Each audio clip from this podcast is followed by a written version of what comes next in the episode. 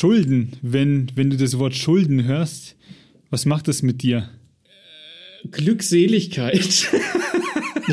Weil ich keine Schulden habe. Viel hilft viel. Ach so, okay. Ich, ich, ich finde, also mir wurde schon immer von meinen Eltern noch eingetrichtert, dass Schulden was sehr Schlechtes sind. Also man macht keine Schulden, man macht nie Schulden. Und selbst wenn du mir jetzt, wenn du mir, keine Ahnung, sagen wir, wir sind in der Stadt, wir gehen einen Döner essen und ich habe kein Geld dabei und du sagst, hier, ich leih dir einen Zehner, gib ihn wieder zurück, dann bin ich darauf erpicht, dir diesen Zehner so bald wie möglich zurückzugeben, egal in welcher Form, weil ich keine Schulden haben möchte und schon gar nicht größer. Ich glaube, ich wäre ein todunglücklicher Mensch, wenn ich wüsste, ich hätte für, keine Ahnung, irgendeine große Anschaffung Schulden. Das packe ich nicht. Ich will, keine, ich will clean sein. Schulden haben wäre für mich wie, keine Ahnung, Depression. Weiß ich nicht. Einen besseren Einstieg äh, für das kommende Buch kann man sich gar nicht wünschen. Du hast bestanden. cool. Ja. Habe ich keine Schulden. Nee, hast keine Schulden. Herzlich willkommen zu einer neuen Review von Lesen und Lesen lassen. Viel Spaß wünschen Martin und Maxe.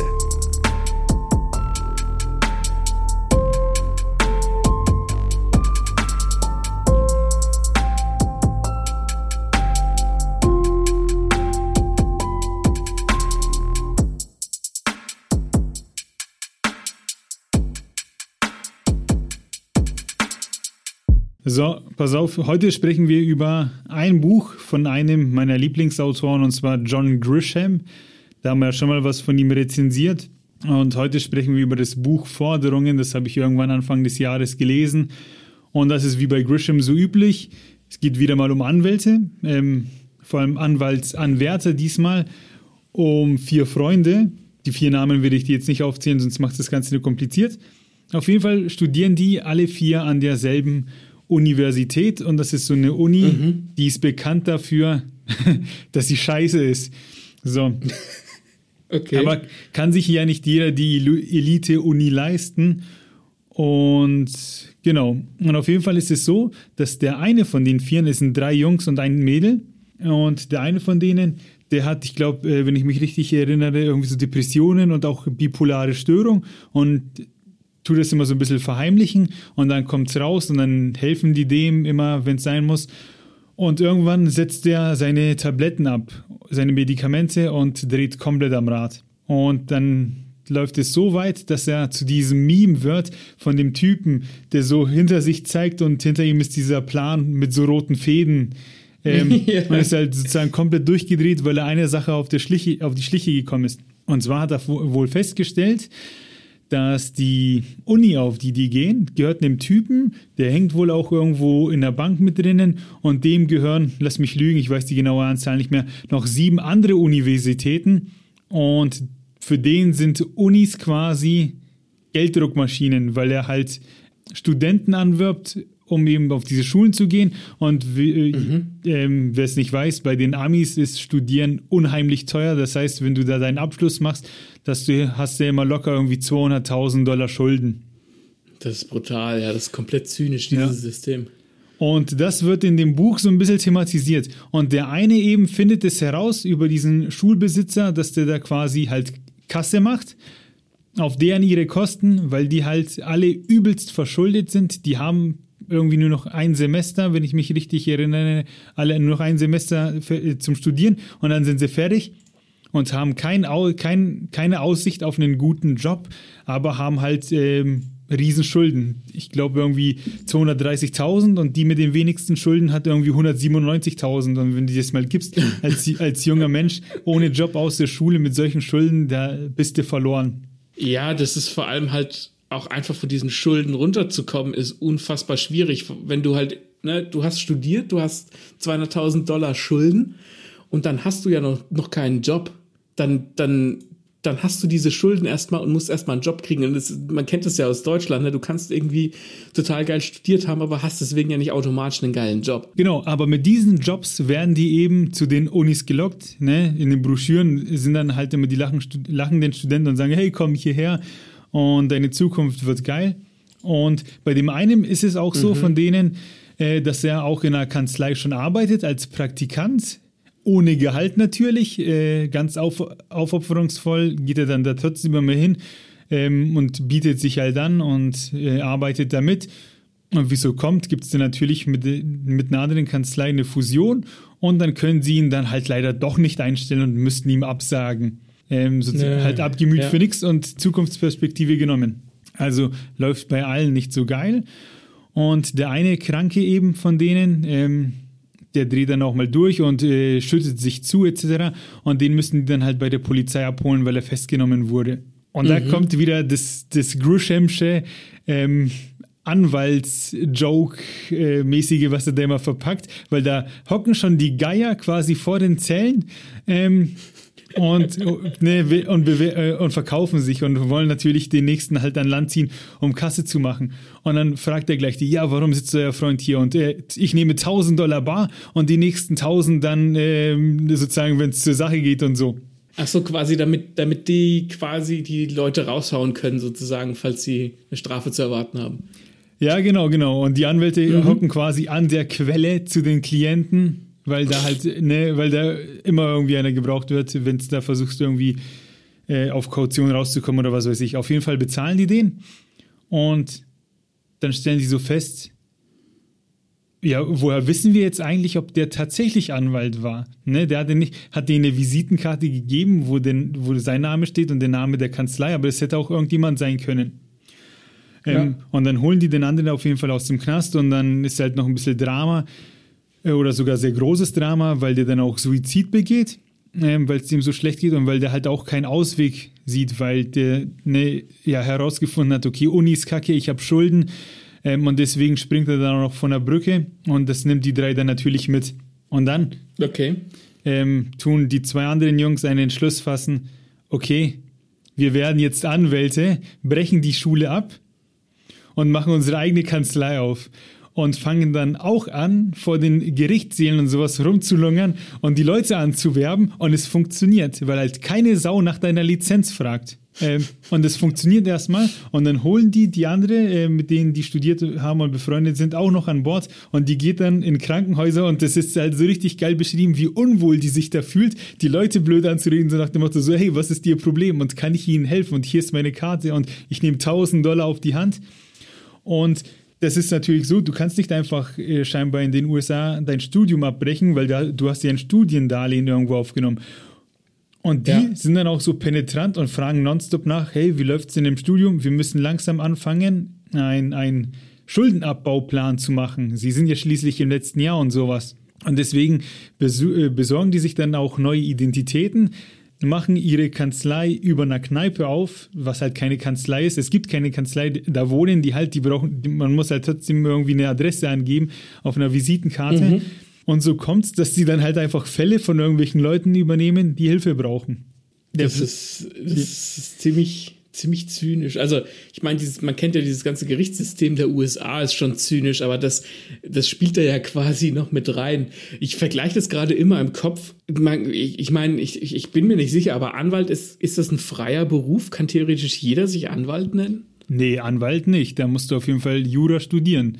Weil ich habe das jetzt gerade verglichen. In, bei den Amis brauchst du eine Lizenz weil immer im Kopf drin war ich jetzt gerade so, okay, das ist wie wenn jemand sagt, er ist Lektor und er hat gar keine Weiterbildung oder Ausbildung oder irgendwas und Leute fallen drauf rein und geben denen den, das, das Manuskript und dann ist er gar kein richtiger Lektor, sondern macht halt einfach nur Scheiße und das ist ja quasi da nochmal doppelt und dreifach schlimm.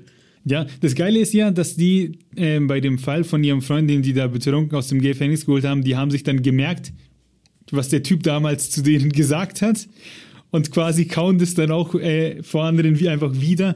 Ähm, und zur Vorbereitung gehen die dann auch immer in die Gerichtssäle und beobachten halt einfach die anderen Anwälte äh, und imitieren die und kommen damit erstmal durch. Und dann zeigt sich natürlich wieder, dass Studium und Praxis zwei verschiedene Welten sind und die fallen hm. übelst auf die Schnauze, weil die dann einen Fall kriegen, der sehr lukrativ ähm, zu sein scheint ja. Und dann passiert etwas, das haben sie halt in der Uni nicht gelernt. Und zwar gibt es ja in den USA sau viele Staaten und Stadtstaaten und was weiß ich. Und während die in einem Staat irgendwie hätten sechs Monate Zeit gehabt, um die Papiere einzureichen, haben sie in ihrem Staat nur drei Monate und die sind und quasi der Fall ist verloren gegangen, weil sie einfach dachten, sie haben noch eine Woche länger und das hat den Mandanten sau viel Geld gekostet und ein anderer Anwalt wurde darauf aufmerksam und kann die jetzt darauf verklagen, weil ihr Mandant durch sie Geld verloren hat. So, und dann laufen die natürlich Gefahr, aufzufliegen, weil es sind keine Anwälte, die sich Mandanten beschafft haben und sowas. Und dann wird es halt wild ähm, und die versuchen da so ein bisschen sozusagen ihren Arsch zu retten und wollen dann aber trotzdem Rache an diesen Banken nehmen, die diesem einem Typen gehören ähm, oder der da arbeitet, dem auch diese mhm. Schulen gehören. Ähm, und jetzt greife ich schon mal ein bisschen vorweg. Jetzt ist fetter Spoiler. Also, wenn ihr das lustig fandet und euch denkt, oho, was wird denn da? Ähm, dann auf jeden Fall das Buch lesen und aufhören zuzuhören. Jetzt geht's weiter. Und zwar wird eine Sammelklage gerade, ähm, wie soll ich sagen, verfolgt oder eingereicht von Studenten und Leuten bei der Bank, weil da ist irgendein Fuck-up passiert. Frag mich nicht mehr genau was. Und die wollen da mitmischen und es ist wohl so, dass du Mandanten sammeln kannst, die quasi auch Opfer von diesem Fehler sind. Und du kannst die mhm. an eine Kanzlei abtreten und diese Kanzlei zahlt dich für diese Mandanten aus, hat dann sozusagen ah. mehr Kläger und kann dann am Ende eben auch noch wieder quasi von denen bezahlt oder ausgezahlt werden. Ne? Das heißt, ich verstehe, es ist halt eine Sammelklage, ja. Genau, und das heißt, wenn du deine Mandanten abgibst, hast du dein sicheres Geld und der Anwalt, der die übernimmt, der hat dann halt seine Provision. Ja. Ne? Sowas funktioniert. Und die erfinden dann Leute, ne, sie machen, sammeln tau tausende von Namen, geben die weiter und lassen sich auszahlen, weil das prüft keine Sau. Äh, und das ist dann quasi oh, ihr Weg raus und die müssen dann auch, weil die eine von denen im Bunde, die hat, ähm, die hat afrikanische Wurzeln und der, ihre Eltern, die werden abgeschoben während die ganze Kacke quasi bei denen passiert, passiert bei ihr noch mehr Kacke in der Familie. Und diese Eltern, die haben irgendwie schon seit über 20 Jahren in Amerika gearbeitet und gelebt und sind damals illegal eingewandert. Aber trotzdem giltst du dann immer noch als illegal und so werden die quasi in ein fremdes Land abgeschoben. Ähm, und dahin fliehen die dann auch. Lass mich lügen, ich glaube, es war Nigeria, aber ich bin mir nicht mehr sicher. Auf jeden Fall in Afrika. Und da schauen die, dass der ihren Plan aufgeht und machen sich dann dort ein schönes Leben. Das ist das Ende vom Lied. Aber das ist halt auch einfach, einfach saugut erzählt, wie viel Druck da auf diese jungen Menschen ausgeübt wird, wie viel Schulden die machen. Der John Grisham schreibt dann am Ende in seiner Danksagung, äh, kurz vorher auch, dass das viel Fiktives ist und das ist halt natürlich so quasi die Kreativität des Autors hat er natürlich ausgeübt, aber ich glaube, dass da sau viel Wahres in diesem Buch drinsteht, an diesem System, was da eigentlich falsch läuft. Das heißt, sehe ich das richtig, dass es am Ende für die Protagonisten quasi irgendwie gut ausgegangen ist, weil die quasi abgecasht haben und sind dann, haben sich halt in ein anderes Land abgesetzt? Ja, aber es ist, wie soll ich sagen, nicht alles Gold, was glänzt, weil die leben ab da ein Leben auf der Flucht und müssen Familie und Freunde hinter sich lassen hm. und dürfen nichts quasi machen, äh, dass sie auffallen. Leben jetzt dann sozusagen so in, so in so einem Paradies da, sage ich mal, haben Kohle ohne Ende ähm, aber im Prinzip mussten sie dafür alles aufgeben ähm, und müssen schauen, dass sie halt nicht erwischt werden. Ja. Jetzt ist meine Frage an dich. Ja. Sind die Übeltäter die Protagonisten oder ist der Übeltäter das System? Man kann, also mal so, mal so, weil man kann sich natürlich die Frage stellen, wen beklauen sie? Beklauen sie Menschen oder beklauen sie irgendwelche korrupten und geldgierigen Unternehmen, die den Leuten eh nur schaden, weil man kann ja nicht lügen, äh, beziehungsweise man muss ja sagen, verführt werden dort die Leute zum Studieren, müssen Schulden aufnehmen, haben aber absolut keine Gewissheit, ähm, dass sie diese Schulden irgendwie jemals abbezahlen können. Natürlich kann man sagen, klar, man studiert freiwillig, aber diese Versprechungen der Unis und so üben ja schon einen Einfluss aus. Man geht ja nicht studieren, äh, und nimmt diese Schulden auf und denkt sich, ja, weil ich da, ist mir egal, ich habe da halt Bock drauf, sondern man hat ja irgendwelche Erwartungen. Und ich finde schon, dass das System diese Erwartungen auch irgendwie erfüllen sollte. Oder was denkst du?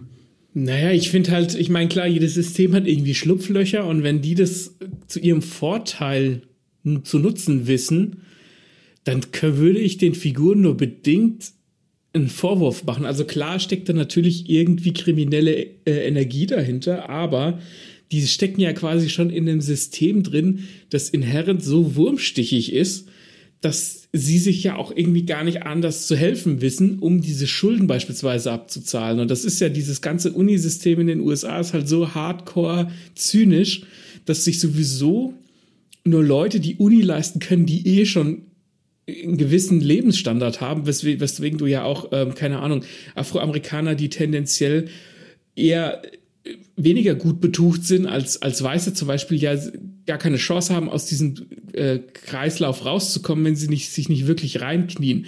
Und ich würde sagen, das ist halt im Prinzip das, das, dasselbe, nur eine Stufe höher sozusagen. Also gar nicht dieses, ich komme gar nicht zum Studieren, weil ich das Geld nicht habe, sondern ich komme zum Studieren, weil ich einen gewissen Lebensstandard habe. Aber es ist trotzdem immer noch so scheiße, dass ich genötigt bin, kriminell zu werden, um da überhaupt rauszukommen. Weil es nur die wenigsten am Ende schaffen, mit ihrem Studium wirklich ein guter Anwalt zu sein und oder ihre Schulden abzubezahlen. Und ähm, eins darf man natürlich nicht vergessen, die Moralkeule wird da auch geschwungen in dem Buch, weil ähm, das Mädel von denen, das ist so ein bisschen die Vernünftige, die auch den Plan so ein bisschen anzweifelt und die sagt, hey, wir werben hier Leute an, ne? wir nehmen Fälle von Leuten an, die auf Hilfe angewiesen sind und mhm. wir spielen hier Anwälte, ob das rechtens ist, was die tun. Und die zwei tun das so immer so ein bisschen ab, so nach dem Motto, ja, Anwalt sein ist sowieso nur ein Spiel und wir helfen halt, wo wir können und ansonsten cashen wir halt ab. Ähm, mhm. Das wird natürlich auch noch thematisiert in dem Buch, aber ich sag's mal so, die wollen, die wollen niemandem was Böses. Ja, also sind sie nicht inhärent böse und machen das, nee. um, um anderen Leuten zu schaden, sondern nur, um sich quasi selbst aus der Scheiße zu ziehen. Ja, das ist so, so ein bisschen Rache am System ist das. Genau. Ja, das, das, sind, das, sind, das sind interessante Geschichten, wo quasi das System der Bösewicht ist und die Figuren darin sind quasi nur Opfer ihrer Umstände. Ja, und der Grisham, der schafft es halt, diese, diese, diese, diese Juristerei so spannend zu machen und auch immer mit so einem Witz. Ich habe mich hier bam, bam, bam, bam. ich habe mir eine Seite rausfotografiert, habe ich ganz vergessen, weil da war ein Satz, der, der ist zynisch, wie du sagst, richtig schön. Hoffentlich finde ich das jetzt auf die Schnelle. Ist es das? Ihre Ausbeute waren 1600 Dollar in Bar, dazu Zahlungseinwilligung für weitere 1400 Dollar. Hinzu kam der Umstand, dass ihre Einnahmen nicht in Geschäftsbüchern auftauchten und damit steuerfrei waren. Ihnen wurde fast schwindlig bei dem Gedanken, auf eine Goldader gestoßen zu sein. Das Schöne an ihrem Plan war seine Unverfrorenheit. Niemand, der bei Verstand war, würde sich vor einen Richter hinstellen und behaupten, er sei Anwalt. Ja, das zeigt, die sehen Kohle, die ziehen das durch. Ähm, ja, und das ist einfach nur ein verrücktes Buch. Und wie schon gesagt, der Grisham, der kann das einfach saugut, diese Anwaltssachen ähm, amüsant zu verpacken, aber auch irgendwie so die Gesellschaftskritik mit reinzumischen. Wenn ich mich hinsetzen würde und ich müsste irgendwie so ein, so ein Legal Thriller schreiben, ich würde nicht auf so Ideen kommen und ich könnte die auch gar nicht mit diesem Wissen füllen. Also der hat da echt Ahnung von dem Ganzen. Dann macht es natürlich am meisten Spaß. Ich bin Freund von solchen Legal äh, Thematiken. Ich mag Anwaltssachen sehr gerne. Mögt ihr die auch? Falls ja, dann schreibt es in die Kommentare. Ihr wisst, wo ihr uns findet. Und ähm, habt ihr denn schon mal ein Buch von John Grisham gelesen? Vielleicht sogar auf unsere Empfehlung hin oder auf die Empfehlung von Martin. Würden wir gerne wissen. Lasst, äh, lasst uns gerne da. War das jetzt das erste Mal, dass du die Abmoderation gemacht hast? Ich glaube, Ich habe dich völlig überrascht. Ja. Geile Sache.